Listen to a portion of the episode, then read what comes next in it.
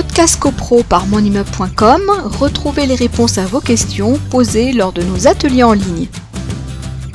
On nous demande aussi si le conseil syndical peut euh, obliger un copropriétaire à faire des travaux de rénovation sur une remise vétuste dans la cour. Alors, est-ce qu'on peut obliger des copropriétaires à faire des travaux? Parce que ça, c'est vrai que c'est pas, cette question n'a pas encore été posée. Bah, il y a une obligation d'entretien de, de son bien, au moins pour les parties visibles.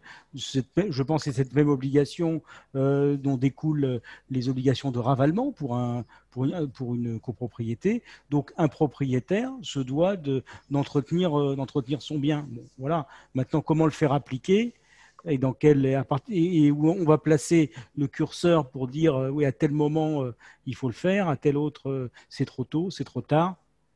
Voilà, la, contrainte on a, des exemples euh, sur des immeubles, évidemment, qui ont du vécu, euh, des portes palières euh, qui ne sont pas du tout entretenues, très dégradées, etc.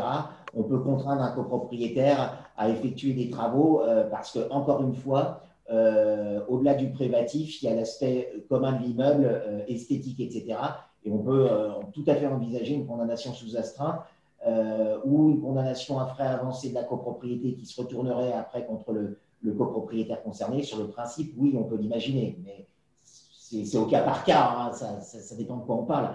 Euh, par, rapport à des fenêtres, par exemple, des menuiseries bois euh, qui s'animeraient, effectivement, il peut y avoir une mise en demeure du syndic, et puis si ça ne suffit pas, il peut très bien euh, y avoir une assignation du syndicat des copropriétaires à l'encontre de ce copropriétaire pour obtenir sa condamnation sous astreinte à procéder à la réfection remise en état de ces fenêtres à l'identique. Ça, on, le voit assez fréquemment qui sont faites, oui. Podcast CoPro par monimmeuble.com, retrouvez les réponses à vos questions posées lors de nos ateliers en ligne.